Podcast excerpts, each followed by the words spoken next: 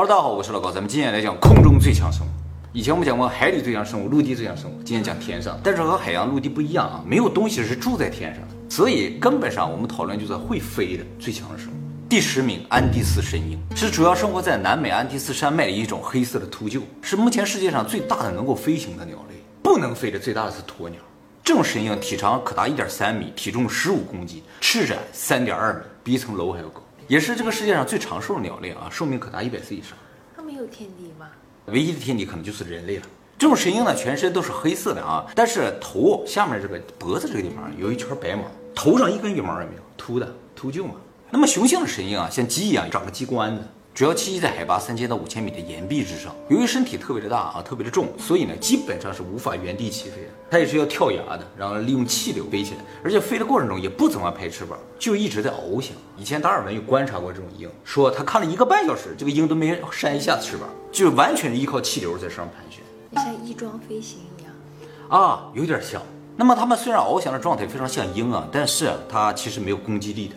就是它不会突袭，不会一收唰唰现在捕食，不会啊，它不会攻击其他动物，它吃腐食。它是飞的时候就是找地上尸体，看着尸体就下去啊吃尸体。而且它们的爪子特别的直，指甲上没有钩，所以不适合用来抓猎物，只能在地上行走。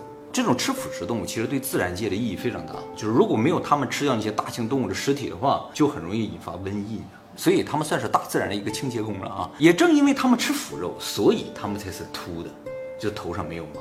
哦，如果它不吃腐肉，会有头发。就是鹰，你等不吃腐肉的话，头上全是毛嘛。它吃腐肉啊，这个腐肉里的一些染了病毒的血，就可能沾染到毛发里面去啊，弄不掉。但如果没有毛的话，就很容易清洗，下个雨可能就没有了。所以大家只要看某些鸟它是秃的，就说明它是吃腐肉。它这个头可以伸到这个动物体内去，满头沾的都是那些脏东西也没关系。而且这种吃腐肉的鸟啊，大部分没有主动攻击人类的这种倾向性。就是他们主要是找尸体，不是尸体他们也不轻易靠近。那么这种安第斯神鹰啊，已经是近危物种了啊，数量已经不是很多了。它们数量不断减少的主要原因就是栖息地不断的被人类占领，再加上就是历史上曾经认为这种神鹰可能会袭击家畜，所以人类大范围捕杀过，后来才知道啊，原来这家伙不吃家畜的，只吃尸体。这个安第斯神鹰啊，是南美很多国家的象征啊，比如说智利啊、哥伦比亚、阿根廷啊，都以这个鸟为神鸟。好，比这个安第斯神鹰厉害一点的啊，这个安第斯神鹰已经是世界上最大的鸟了啊，比它厉害的。第九名，雕鸮，其实就是这个世界上最大号的猫头鹰。猫头鹰啊，是我们的俗称，它学名啊叫枭。猫头鹰整个是一个目啊，这个目下面有很多科，一个科下面有很多属，非常多的品种。雕鸮呢是雕鸮属的，哎，就是最大一个型号的猫头鹰。最大的个体呢，体长可达九十厘米，体重呢四公斤以上，翅展呢更达到一点八米。身体整体的颜色是灰褐色的，特别适合隐蔽，一般在丛林之中，晚上出来的。那么很大的一个特点呢，就是头上竖起来两根这两撮羽毛啊，这个羽毛其实不是眉毛，是耳朵，叫耳羽。这种猫头鹰啊，虽然翅展达到一点八米，但是它飞行的时候一点声音都没有，一丁点儿一点点声音都没有，特别适合在丛林里边抓一些老鼠啊、猫，小型动物都吃啊。其实啊，在鸟类里边，晚上没有什么东西比猫头鹰更厉害。啊，一般的鹰什么都是白天捕食的啊。那么这种大型的猫头鹰生活范围非常的广泛啊，在整个亚欧大陆都可以见到，属于完全无尾的动物，数量很多。好，比这个大号猫头鹰还厉害一点呢，就是第八名白头海雕。哦，经常见到，对不对？哎，因为美国的国徽上就是它。这是一种生活在北美的大型鸟类啊，只有北美有。它有一个近亲呢，叫白尾海雕，一个白头，一个白尾。其实它俩原先是一个品种，后来因为基因突变，就变成了一个白头，一个白尾。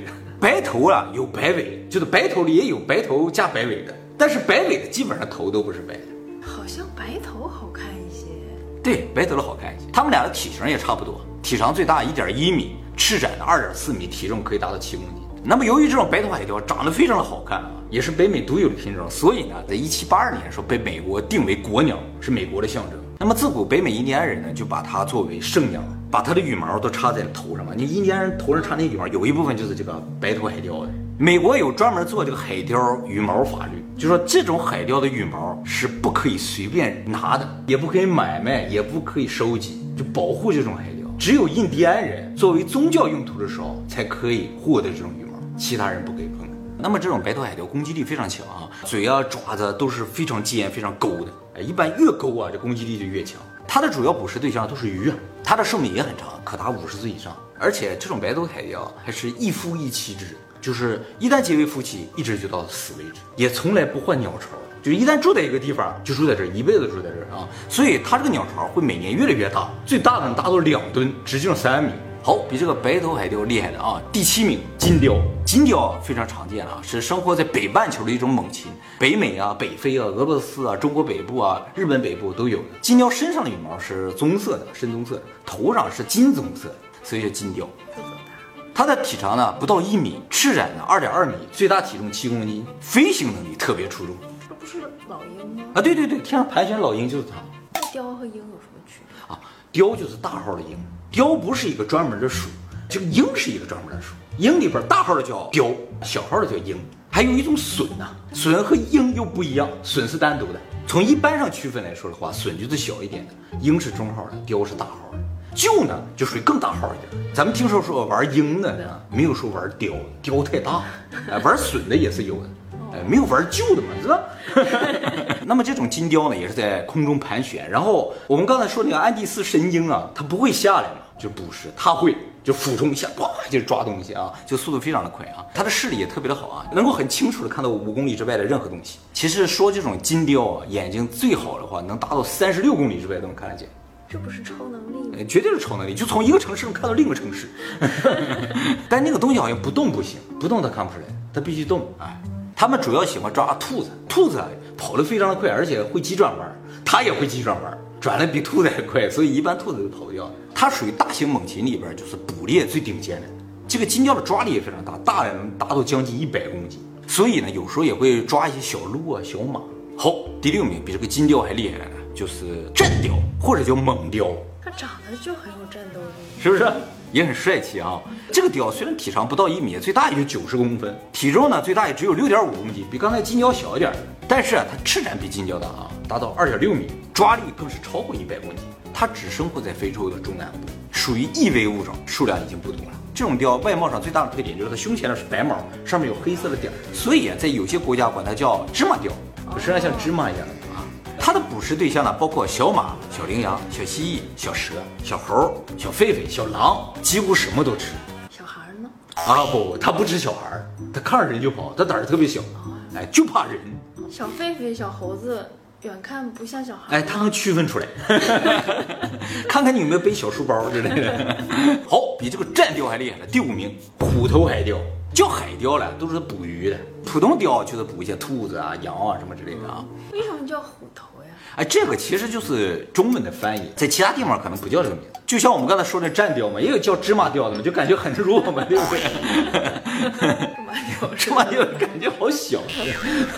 它的体长呢可达一点零五米，翅长二点五米，跟普通的雕差不多，但是体重可达九公斤，比我们刚才讲的金雕、战雕都要重一些。它没有安第斯神鹰重，因为安第斯神鹰是秃鹫，主要生活在亚洲北部和俄罗斯的东北部，特别寒冷的地方啊，西伯利亚、朝鲜半岛啊、北海道啊，只要是靠近海边的地方就有可能有它。这个雕的数量啊也特别少了，推测呢全世界已经不超过五千只了。这种雕的祖先是生活在北极圈里边，它也符合叫伯格曼氏法则，就是说越往北的东西，就是说纬度越高的东西，它个头越大。同样是雕，北边的雕就要大一点，哎，北方的熊也要大一些，北极熊就要比一般的熊要大。它身上羽毛主要是黑色、深棕色啊，嘴是金色的，非常的好看啊。第四名比这个虎头海雕还要厉害一点，叫肉锤秃鹫，主要生活在非洲大陆还有阿拉伯半岛，体长可达一点一五米，体重十四公斤，翅长二点九米。秃鹫还是要大一些，它的嘴啊特别的大，是它最主要的武器啊。为什么叫肉锤秃鹫呢？就是因为它头两侧啊长两个肉锤。它既然是秃鹫的话，就说明它是吃腐肉的。不过呢，它和一般吃腐肉的秃鹫有点不一样啊，就是它还是有进攻能力的。它有时候没腐肉吃啊，它就吃活的，所以给它排在这个位置上了。目前已知它会攻击的活的动物呢，比如说包括羚羊、蜥蜴、小鸟啊，还有时候去偷鸟蛋，就为了吃了不择手段那种。所以呢，常被称作非洲草原上的流氓。啊，不讲武德的，你知道吗？那么这种秃鹫数量也非常少了，估计不超过一万只。它们少的原因，一方面是人类的捕杀了，还有就是非洲那边经常有时候会喷洒大量的农药，这有一些动物吧，吃了农药之后死了，它去吃这个动物的腐肉的时候就被毒死了。好，比这个肉锤秃鹫更厉害点，进入前三了，就是菲律宾雕。菲律宾还有雕？哎，这个雕可厉害了。其实菲律宾雕不是它正式的名字，它正式名字叫石原雕。石原。这名字多吓人。差不 差多不。多。这种雕只有菲律宾有，是菲律宾的国鸟，属于国鸟对，属于极危物种。目前已知数量不超过一千只，呃属于马上就要灭绝的动物，比大熊猫少很多啊。这种雕最大的个体体长一点零五米，体重九公斤，翅展达到三米。但是这种个体不是野生的，是养的，因为它数量很少嘛，啊，就尝试养它，结果给它养得很肥啊，很重啊。那本来应该多大呀？就野生的发现呢，就六七公斤这样，人养的话就能养养到九公斤。虽然它这么大，但是它是生活在丛林里面，所以呢，它的飞行能力是非常好的，可以在丛林里各种急转弯儿都没有问题。它的喙呢是黑色的啊，羽毛是深褐色的，腹部是白色的。最大的特点呢，它的眼睛是蓝色的，淡蓝色的。哦，漂亮。对，它主要捕食丛林里的猴子、蛇、猫，吃猴子比较多啊，所以叫石猿雕。好，比这个石猿雕更厉害，第二名，非洲冠雕。非洲冠雕啊，和刚才讲那个非洲战雕一样啊，都是生活在非洲中南部的一种猛禽啊。它的最大个体体长不到一米，体重呢只有四点五公斤，翅展也最大只有两米，比战雕还要小。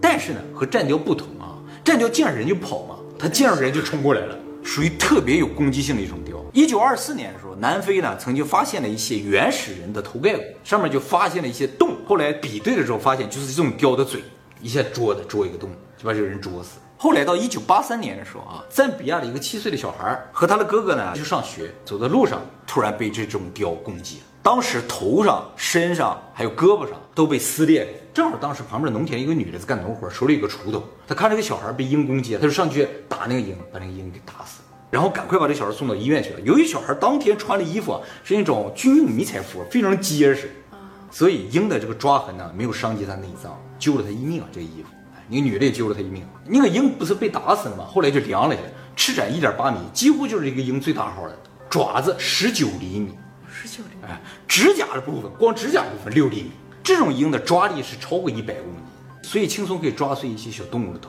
后来就有生物学家到现地去调查之后，发现啊，周围呢并没有这种鹰的巢穴，所以断定啊，这个鹰并不是为了保护自己的巢穴而攻击这个小孩的，单纯是袭击。后来又对这种鹰的十六个巢穴进行详细调查，发现了一千两百块骨头，里边大部分都是一些哺乳动物的一些骨头啊，里边也有人的骨头。啊，就说明他们确实是攻击过小孩或者什么的，成年人没有发现被攻击的例子啊。所以这种鹰呢，在非洲叫做食人雕，也叫做飞豹啊，会飞的豹啊。其实这种鹰平时是不吃人的，只是它什么都吃，它主要吃猴子和羚羊。好，第一名比这个食人雕还厉害，角雕，什么叫角雕？这也是各个地方翻译不一样啊，也叫哈比雕，听上去是不是可爱一点哈比人一样的是吧？哈比雕这个名字来自于希腊神话的一个形象，叫哈尔皮厄，一个鹰身妖女。呃，关于他的这个神话是这么说的，就说色雷斯王国，就是原先希腊上面有个小国家叫色雷斯国，这个国家的国王呢拥有预言的能力，然后他就总预言，于是呢就不断的泄露天机嘛，惹怒了宙斯，宙斯就要惩罚他，把他关在一个小岛上，然后让他忍受饥饿，怎么忍受饥饿？就岛上有很多吃的，当他刚要吃的时候，这个雕呢就过来把他这个食物叼走，然后在剩下的食物上排便。让他吃不着，然后他就发现个食物刚要吃，然后就给叼走。这个雕飞得特别的快，就总能抢走它的食物。哎，是这么一个故事啊。这种角雕是生活在中南美的一种大型猛禽啊，算是最大最重的，最大的个体体长可达一点零八米，翅展二点三米，体重可达十一公斤。这个头上这羽毛竖起来啊，看着像角一样，所以叫角雕。但是呢，在别的地方有翻译叫扇雕，就有时候羽毛竖起来像个扇子似的，叫扇雕啊。虽然它体型巨大，但是呢，它飞行也是没有任何声响的，属于捕猎的高手啊。而且呢，它的爪子特别的大，爪子光指尖的部分就能有十三厘米，拥有鸟类最大的抓力一百七十九公斤，主要捕食猴子、浣熊、猴猪、树獭、金刚鹦鹉、蛇、蜥蜴、鹿，但是它不袭击人，它看着人也躲了。哎，好，还是跟以前一样，第零名黑头邻居翁。哎，特别可爱的一只小鸟哈，生活在澳大利亚北部和新几内亚的一种小鸟啊，头、翅膀、尾巴都是黑色，剩下部分全是橘红色。它为什么排在第零名呢？是因为它是非常少数的有毒的鸟。它的羽毛和皮肤上都有剧毒，它身上这个毒素的学名叫箭毒蛙鹪，微量就可以麻痹人的心脏神经系统，致死啊。所以这种小鸟是不能抓、不能碰的。如果你手上有伤口，碰着就死。那么说到箭毒蛙碱，我们就提一下箭毒蛙。箭毒蛙呢是一种生活在中南美的热带雨林里的小青蛙，五颜六色的，什么样都有，一般体长不超过六厘米，有草莓色的，有金色的，有红色的，各式各样的啊。这个动物园里不是有？啊，好像也有的啊。它这种颜色其实是一种警告色，就是我有毒，不要靠近我。那它到底有没有毒？大部分是没毒的，大概发现了一百七十五种，现在发现五十五种有毒。那刚才那个鸟是有毒的。那鸟是肯定有毒的。最毒的呢是金色的这种青蛙，看到就跑啊。有毒的品种，它的皮肤呢就会分泌这种箭毒蛙毒，微量致死。人的话大概二十微克致死，一微克是一百万分之一克。所以如果你手上有伤口，碰到它你就死了，肯定超过二十微克。那么由于这种箭毒蛙长得非常的漂亮，现在有很多人把它们当宠物来养的。其实这个毒蛙是可以作为宠物的，没有任何问题，因为它的毒素呢不是自己生成的，是因为它吃的食物。它吃有毒的一些甲虫啊，什么虫子，吃完了之后，自己身体的就把它合成这种毒素了。如果你给它吃的普通的饲料或者普通的食物的话，它就没有毒。啊，这样。哎，长得还是很好看。那那个鸟也是这样。对，那个鸟呢是吃了有毒的甲虫，它不会被毒死，但身体呢就开始有毒了。由于它们这种毒呢都是外来，就是自己身体不会生成的，所以它的毒不是用来攻击的，它和蛇是不一样。哎，它是用来防守的。这个蛙为什么叫箭毒？啊，因为当地印第安人呢，就是把这种青蛙身上的毒啊抹在箭上打猎，吹箭嘛，噗一吹一扎就扎死了嘛。那他们用这种箭毒打下来的猎物还能吃吗？哦，其实这就是为什么毒猎不太流行的原因。用毒来猎物啊，对于屠毒这个人的要求非常的高，就是这个毒刚好能毒死猎物，还毒不死吃的人。对，一般动物比较小嘛，一点点的毒就给它毒死。但是吃的人又毒不死，而且呢，也不是所有的毒都可以涂在箭上作为箭毒的，必须是那种就是只有进入血液才能毒死人，而消化器又不能吸收的毒为最好。哎，这种箭毒是类似这样的，就是吃到体内倒没什么，啊，当然不能吃太多了，主要是进入血液才会毒死。像那种氰化物就不行，氰化只要进嘴里直接就毒死了，就不能用来打猎，一打猎你一吃一你自己就死。特别的高。不是一般人能屠毒的，像那种原始部落啊，只有长老会屠毒的，是真会假会，真的会，涂不好全村都得死。那这种箭毒除了用来打猎之外啊，以前还用在战争上，有一些国王啊都被这种箭毒毒死，属于很原始的一种生化武器了，非常不人道的啊，但是真的很好用啊，沾边就死，不管射到哪都会死。不讲武德的都很好。那么近几年啊，像这种黑头邻居翁的小鸟，总共有五种，都有毒，都有毒。最毒的就是这个黑头邻居翁，因为他们那儿甲虫都有毒，所以谁吃了谁有毒。还有吗？好，今天再来个特别的，负一米，负一米。今天讲的都是会飞的嘛，这种厉害的啊。最后讲一个不会飞的，但也是鸟类最厉害的。哎，对对对啊，但其实不是鸵鸟，叫鹤鸵，比鸵鸟小一点，这个样子。哦，这个呢也是生活在澳洲和新几内亚的一种像鸵鸟一样的鸟，身高最高可以达到两米，体重呢也可以达到八十五公斤。它的头上有个像冠子一样的东西，但其实这不是冠子，里边是骨头。哇，奔跑速度非常快，可达五十公里，比博尔特快。它看着那个腿怎么那么粗呀？对，最可怕的就是它这个腿，对，像两个手反过来。这个鸟最厉害的就是它这个腿会踢人，它这个踢力绝对是鸟类第一名。我们以前介绍过，动物界里边踢力最强就是长颈鹿，一下可以踢死个狮子，踢死个老虎呀。它这个也可以。它这个踢力倒没有长颈鹿那么大，关键是它这个脚上有三根特别长的、特别尖的，像刀一样的这种脚趾，一踢上去直接就穿刺了。而且呢，这个家伙的领地意识特别强，只要有人进入他的领地啊，他就很执拗的把你要赶出去，踢你，不停的踢你啊。其实不用不停，的踢一下你就废了啊。一九二六年时候，他曾经踢死一个十六岁的小孩，这小孩去打他，然后自己摔倒了。这个鸟过去踢了他一脚，一下踢他脖子上，踢死了。其实啊，和这个鸟生活在一起的一些土著啊，都知道这个鸟厉害，一般不去招惹它。那么，二零零三年一年呢，就在澳大利亚发生了一百五十起这个鸟袭击人的事件，都是人误入这个区域了，或者有人去挑逗它了。正常情况，它不会出来踢人的。误入区域，那它能不能告诉人家 哪儿是你？关键是啊，它要来界限。关键是它要想踢你，你跑不掉，你跑不过它。是不讲理啊！过了一个飞踢呀！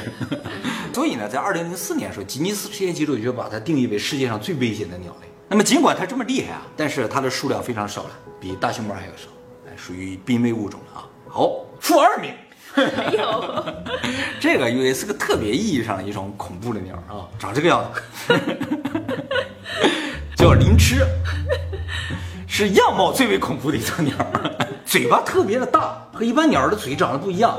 然后啊，两个眼睛是黄色的，上面全都是血丝凸出来的啊，是生活在拉丁美洲的一种小鸟，很小的，哎，这大概就这么大。